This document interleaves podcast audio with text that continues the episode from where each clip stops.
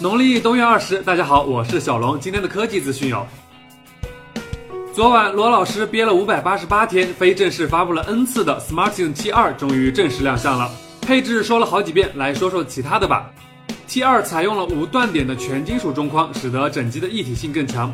将 SIM 卡隐藏在按键下方，其实早在几年前 Moto 就已经用过，也不能算是什么新鲜事儿了。远程协助绝对是一大亮点。一句虽然我们在一家科技公司，但我们不是在解决科学问题，而是在解决人的问题。这句话确实值得深思。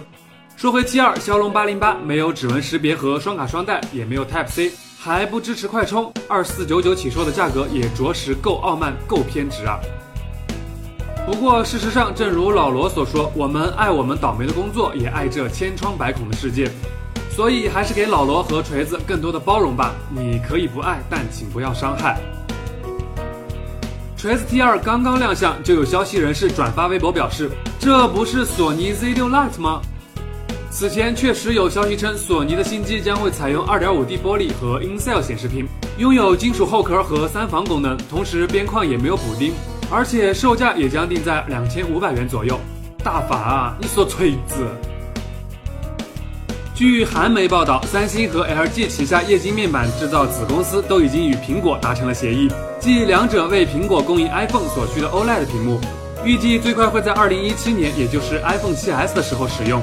另外，很快就要过年了，苹果推出了一款猴年特别版 Beats Solo 2 Wireless 耳机，售价二二八八。不是有人一直嚷嚷着要给杨慕辰生猴子吗？那先送个猴子来看看诚意吧。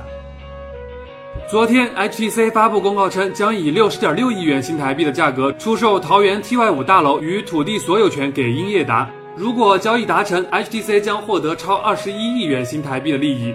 雪姨啊，这是要最后一搏吗？美女模特姐姐都在使用尾速的定制耳机哦，你还没动心吗？不过说到耳机的小伙伴，千万不要忘了包机，包机哦！